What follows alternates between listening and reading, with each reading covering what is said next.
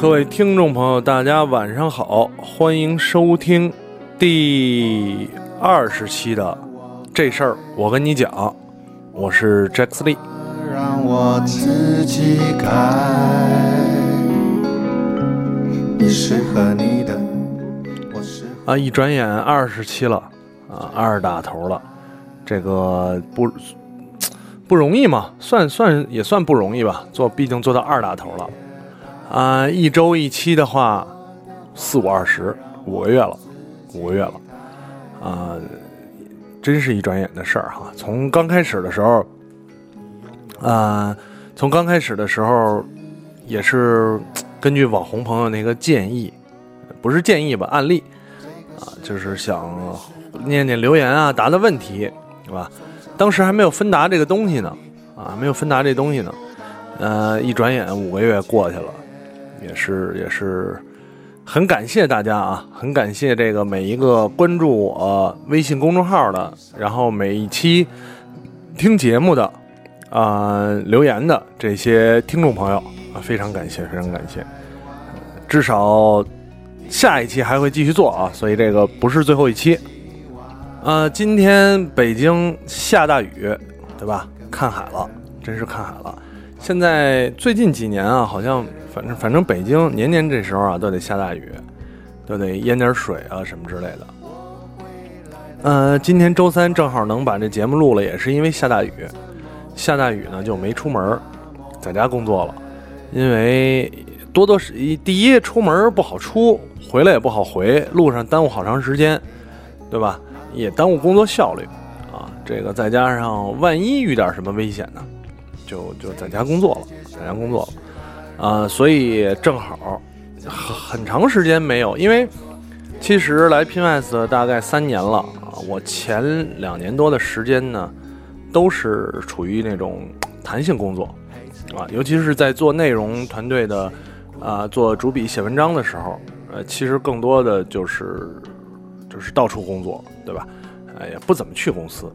后来负责团队了之后呢，这个去公司的次数就要多一点儿啊，到现在转做了数字娱乐，几乎天天都得去啊。最近最近还是早上出门，晚上回来，所以难得今天这个这个没去啊，没去啊。希望领导不要听到这个节目。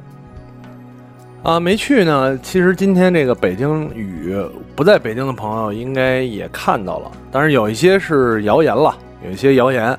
但是抛开谣言不讲，北京这雨确实确实特别大，下了一天啊，到现在还在下。嗯，除了出行，我觉得出行安全是第一位的。那除了出行呢，啊，我觉得我想啊，对大家影响最大的就是外卖。呃，外卖基本上都停了，都停了，可能有一些还送，比如麦当劳啊，比如肯德基，可能还外送，然后其他的外卖平台都停了，都停了。即使有店还开着，你点完外卖，他也会告诉你，呃，没人接单，没办法，没办法，只只能只能取消，啊，只能取消。呃，所以我我也是晚上说点个沙拉吃吧。点个沙拉，结果呢，人家告我没人接单，取消，现在也没给我退单，也不知道为什么啊，也没给我退单，所以没辙，最后只能啊找点东西，找点家里幸亏还有鸡蛋、火腿什么之类的啊，稍微稍微吃点，稍微吃点。说到刚才说的还送的麦当劳、肯德基，哎，最近朋友圈里看见一件挺有意思的事儿啊，抵制肯德基，也他妈不知道为什么。也不知道，不知道为什么，我就知看到了有人说抵制肯德基啊，然后当时就挺奇怪的。第一，我不不明白为什么要抵制肯德基呢？为什么不抵制麦当劳呢？然后我一朋友说啊，说这个因为肯德基呢，肯德基这个上校啊有军方背景。我听我说，要真是这个理由，也挺牛逼的啊。然后具体为什么不知道了，不知道了，就跟就是就是，反正跟当年抵制日货差不多吧，啊，说是美国品牌。我觉得，当然我的朋友圈里应该没有这么干的，我相信听众里应该也没有这么干的。我觉得挺傻逼的，就是特别傻逼那种啊。你抵制肯德基，肯德基本土化已经做的这么好了啊，已经完特别特别的，从店内装潢到这个人员管理，到菜的口味，对吧？到服务，已经跟沙县小吃不相上下了，对吧？做的这么好的本土化，又有宫保鸡丁儿啊，又有鸡丝凉面，这种这种餐厅你还抵制它，有点说不过去了，有点说不过去了啊。呃，再加上抵制这事儿，就是特别傻逼的一件事儿。抵制什么东西，我觉得都是特别傻逼的一件事儿。然后，但是但不知道这些人存在于哪儿啊？总是存在于网络上，我身边没没没见过。呃，还你们还别说，我还真见过一个。一聊，我想起来了，我有一个大学同学，啊，他他就抵制日货，除了 AV 他都抵制啊。但是这个人吧，怎么说呢？反正这一点我们俩是聊不到一块儿去啊。但是他也不会，他也不会阻拦我。他知道我挺喜欢日本的，所以他也不会阻拦我。但是因为毕竟好朋友嘛。但其他的那种，就是互联网上那那那一类的，抵制日抵制日货也好啊，抵制抵制洋货也好啊，这种是吧？这种人我还真没见过，身边没见过，不知道有没有哪位听众是啊？有哪位听众是可以这个跟我聊聊，打打招呼啊？这个我我挂你一下什么之类的这种。呃，节目下午的时候发了一条发了条信息啊，大家让大家踊跃留言，结果真的踊跃留言了，特别的多，所以是今天着重念一下留言啊。啊，有一个听众说：“Jax Lee 你好，我是老听友，没空听 MP3 文件的听友，因为早期喜欢黑莓而入坑数码圈，玩过黑莓，玩安卓，也有幸在你们办公室见过你一面。那天去看黑莓，你给我做了点介绍，中间六阳回来坐在你对面，自己做事儿，没有说话，请根据这个画面推算时间啊，让我推算时间，这个真推算不出来了，天天如此。近期呢，我遇到问题，希望能给你建议。我刚刚面试了一家互联网媒体，职业要求啊是翻译和编译国外媒体稿件，针对全球互联网行业做高质量资讯内容编辑整合输出。我从没做过类似工作，一直在传统纸媒做非互联网行业编辑，英文也一般。呃，阅读文章离不开翻译软件，也没有写过太正规的科技行业分析。但凭借对科技行业的兴趣和对内容工作的追求，还是想踏踏实实积累一下。努力拼搏几个月，胜任工作啊！杰克斯利大哥，请告诉我如何顺利进入正轨，在科技媒体行业有何经验？谢谢了，支持你，支持节目啊！这么一个一个听众，时间呢我推算不出来了，就是反正那会儿每天都这样啊啊！你遇到这个问题呢，其实工作说白了挺简单的，编译。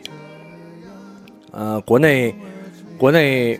如果是垂直媒体啊，国内一家互联网垂直媒体喜欢搞编译的，无外乎就那么几家，对吧？这个这个这就不不不指名了啊啊！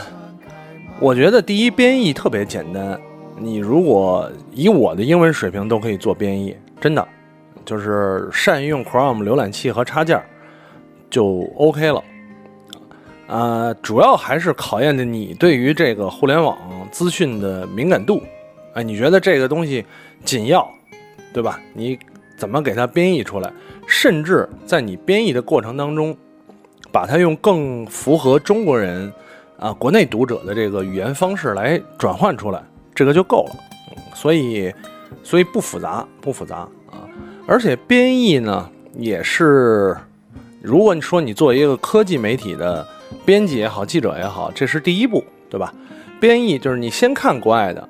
也同时也看国内的，先看学习模仿，啊，然后再自己通过自己的了解编写，就就是就是这么简单。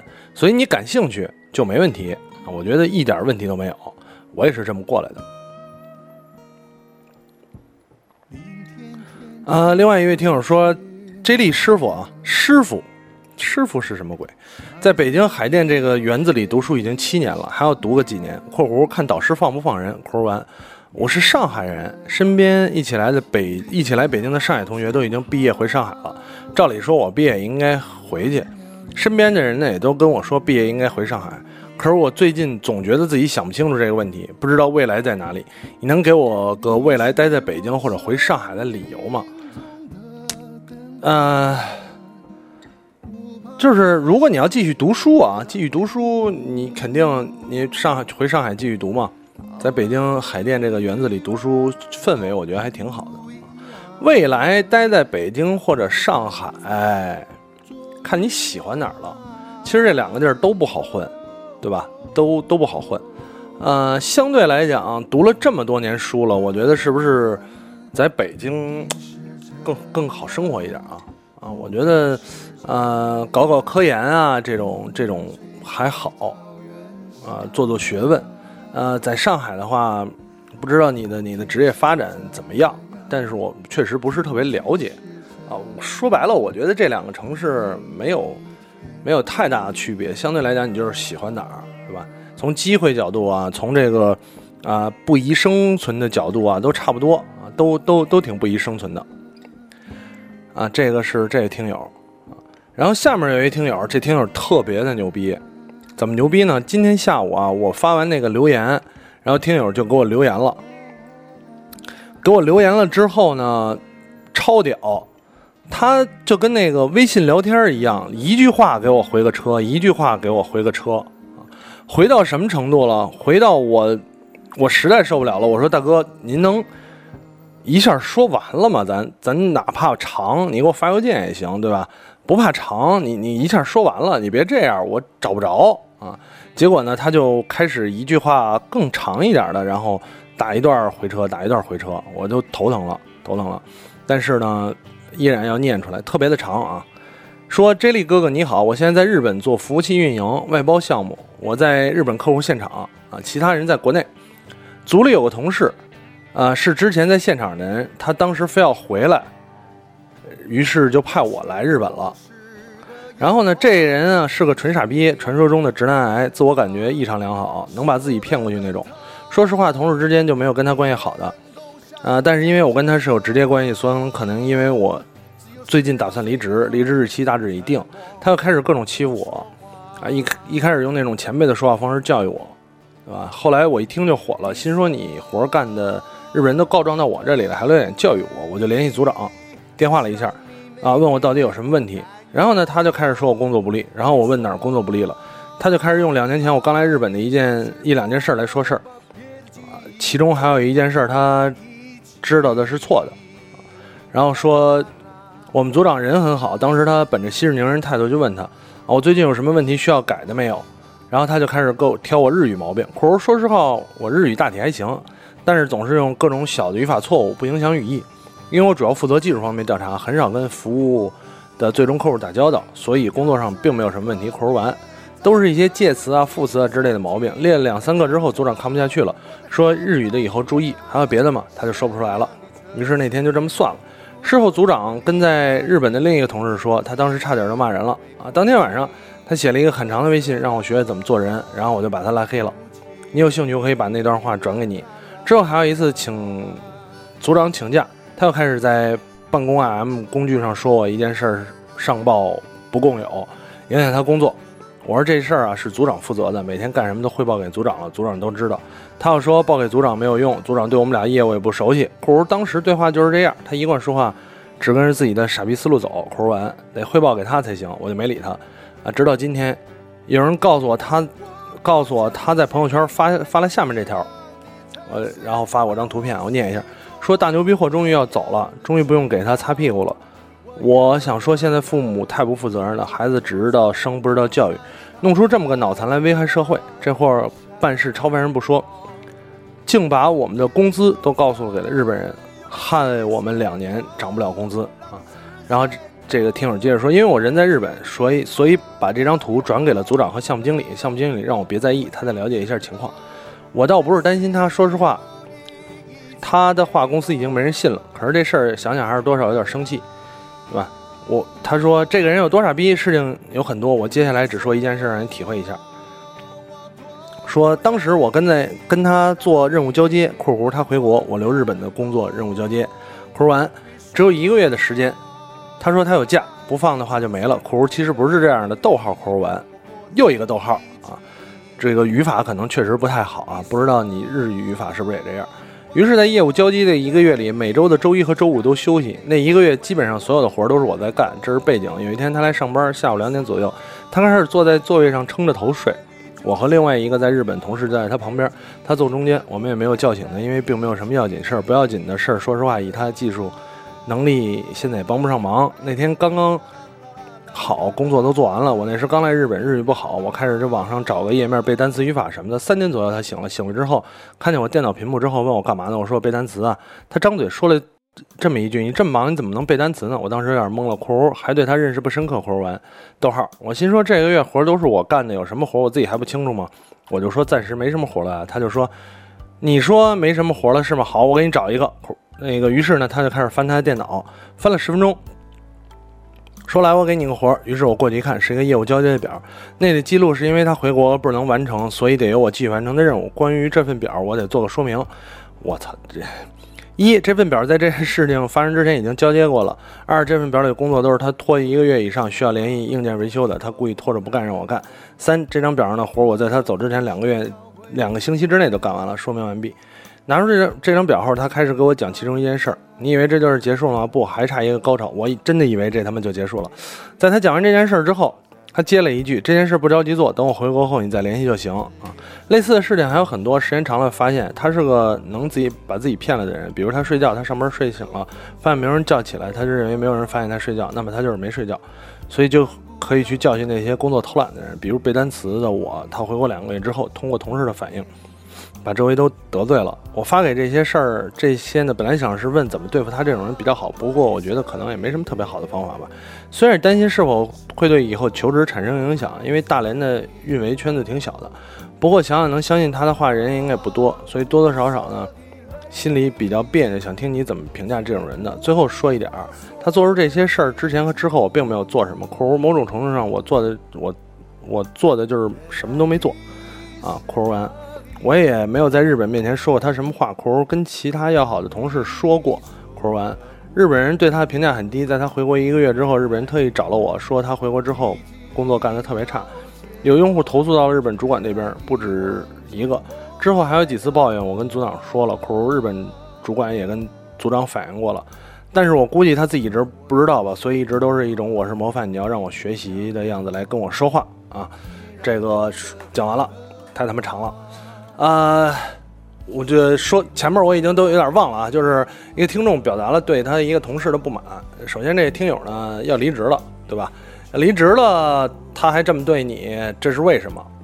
我我我这么觉得啊啊，从你的反应来讲，这个人确实有各种各样的问题。但是咱们来细细的分析一下啊，有几有几个细节。第一，你都要离职了，他还这么对你，这是为什么？什么仇什么怨？就是看你不顺眼，为什么？总会有一个为什么是长得太丑了，长得太帅了，有一个特别漂亮的女朋友，还是他有一个特别漂亮的女朋友归你了，对吧？总有原因，不然不然没必要做到这个地步啊！如果你都离职要离职了，他还这么对你。第二，他这么傻逼，为什么还在这个公司继续工作啊？为什么领导没有没有拿掉他，对吧？日本人对他也不满，领导对他也不满。组长还要骂人，为什么还没拿掉他？这个原因，这原因，对吧？我觉得这两个事儿呢，你都要考虑一下。呃，职场啊，职场这个跟上学不一样，没有谁对谁错。这件事儿都是充满了工作关系、人际关系、阶级关系啊，这个这个各种各样的关系、复杂关系在里边，没有什么对或者错。举例子来说，如果他是你直属领导，对吧？他管评估你的整个工作 KPI、工作成绩啊，他有权利这个决定你的奖金发放啊、工资扣除啊，甚至是这个是否继续工作，他有这个权利。那他说什么都是对的，没有错。你跟他争辩争辩错，人家有这个权利，对吧？跟这之前节目也聊过，这跟带兵打仗一样的，士兵你的职责就是。就是就是将军让你打哪儿就打哪儿，让你牺牲你就牺牲，你唯一的出路就是变成将军，而不是身为士兵反抗将军的命令。没办法，没办法啊，这个所以对这位听友来说呢，呃，琢磨琢磨，因为你说的这些事儿特别明显了，我也不用分析这个这个事情的一些一些什么，就是就是他傻逼嘛。但是但是好好琢磨琢磨，是不是有没有其他的问题在里边啊？啊，再往下，再往下，看看还有什么样的问题啊？有一个人给我留言说，我好像胖了啊，我把他拉黑了。啊，有一个听众问说，讲到侵权，接触播客有段时间呢，我一直有个疑问，就是在播客里插歌曲的问题，这样算不算侵权？啊，这个问题之前我们解释过，理论上来讲，三十秒之内的歌曲。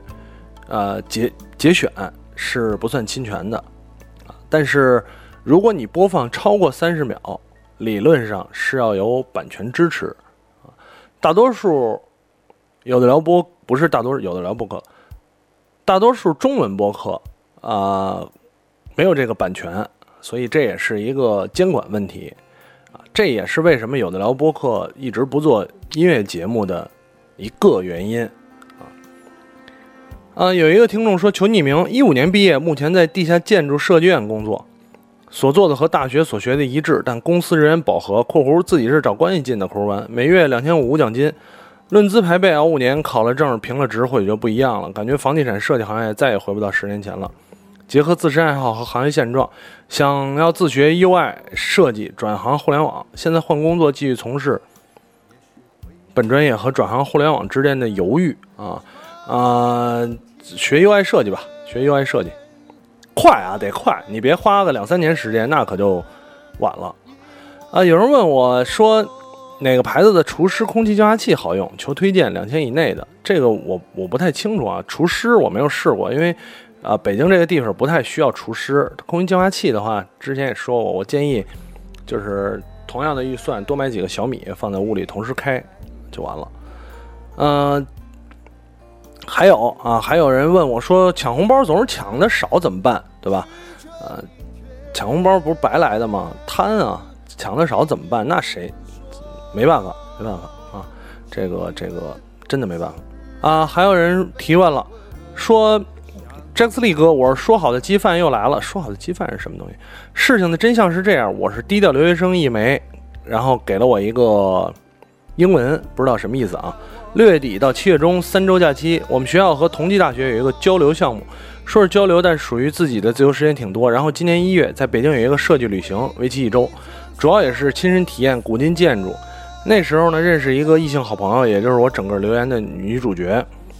之前在北京大概有二十多个学生吧参加那个活动。我这个朋友呢长得挺漂亮，括弧认真脸，括弧完，很多男生看到她眼珠都不转了，她也习以为常了，很多男生追她，但恋爱经历目前还是空白。第一晚大家刚认识，一起吃饭，其中有个山东的（括弧我可以叫他傻逼吗？）（括弧完）你凭什么叫人傻逼啊？故意坐我旁边啊，故意让他喝酒（括弧被我拦下）（括弧完）甚至还故意肢体接触（括弧也被我拦下）（括弧完）后来我朋友老乡（括弧男生也喜欢我朋友）。括弧完，估计他喝大了，说去 KTV。我自己很反感去 KTV，但我朋友可能因为他老乡提议，所以没好意思拒绝。我怕那男生再骚扰她，也就去了。后来果然，山东 SB 故意靠近他，劝他喝酒。我感觉太恶心了。喜欢女生追女生没问题，但这种下作的恶心方式，我实在受受不了。后来我就跟我朋友说：“我说直接跟你讲，你可能不信。不不如咱们做一个实验，如果现在坐最右边那个男生如果来骚扰你，我就带你走。结果。”如果我现在最坐在最右边那个男生如果来骚扰你，我就带你走。结果我坐到了最右边，没过没过几秒钟，那男的就去骚扰他，我过去带他走了。后来那男的大声喊：“为什么可以？为什么他可以带他走？”呵呵呵呵。然后呢，我看一眼啊，没了，没了啊！这个 听众的留言到这儿就没了啊！震惊了，震惊了。嗯。嗯，咱们咱们来回，咱们来回顾一下这个故事啊。这个长得特别好看的女生是你的朋友，然后呢，然后呢，啊、有一次参加活，这个朋友不是在这次上认识的，对吧？也是其他时候认识的。然后这次参加活动呢，很多男生追她，然后呢，有一个山东的朋友呢，用各种方法，用你认为比较比较低劣的手法，去去去接触这个女生，然后呢，你就使了个招带她走了，啊，第一啊，问几个问题，因为你没有并没有问问题，讲了个故事，只能我问几个问题了。第一问题，你对这个女生是红颜知己的关系，是闺蜜的关系，还是心心里有别的想法啊？啊，第二呢，你这个朋友不知道不知道对你这个做法是什么样的啊？他如果感谢你保护了他呢，也也也可以，也挺好啊。就是就是他也觉得那人特别傻逼，然后你护着他点儿，对吧？嗯、如果说人家并不这么觉得，你有点多管闲事儿，我我然后呢？至于这个山山东的山东的朋友是不是做法不太好，我倒觉得还好吧，还好。你知道，女生喜欢的类型，不同女生喜欢的类型特别不一样。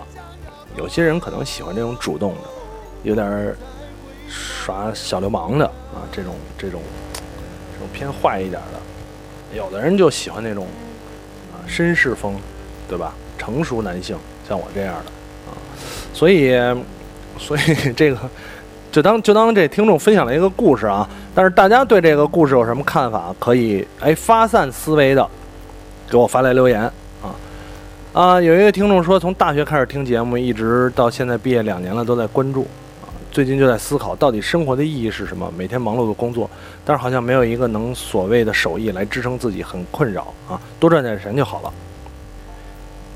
有人问说，目前工作是在做一个自认为没希望的项目，是个大公司，为了糊口，不得已还是得勉强挺着，跟着继续干。领导也是个没什么竞争力的人，这样是否没有职业道德？没有职业道德，拿人钱财与人消灾，对吧？职业道德就是拿人钱财与人消灾。公司给你开工资，你为公司挣钱，就这么简单。嗯、行吧，今天这个节目时间也差不多了啊。以后每期之前我征直接征集留言得了啊，看来这样留言比较多啊。呃，谢谢大家，谢谢大家收听了本期节目，也谢谢所有的听众啊，谢谢所有收听了二十期这事儿我跟你讲的听众，只有你们的支持才能让我继续把这个节目做下去啊，非常感谢每个听众，呃咱们下期节目再见。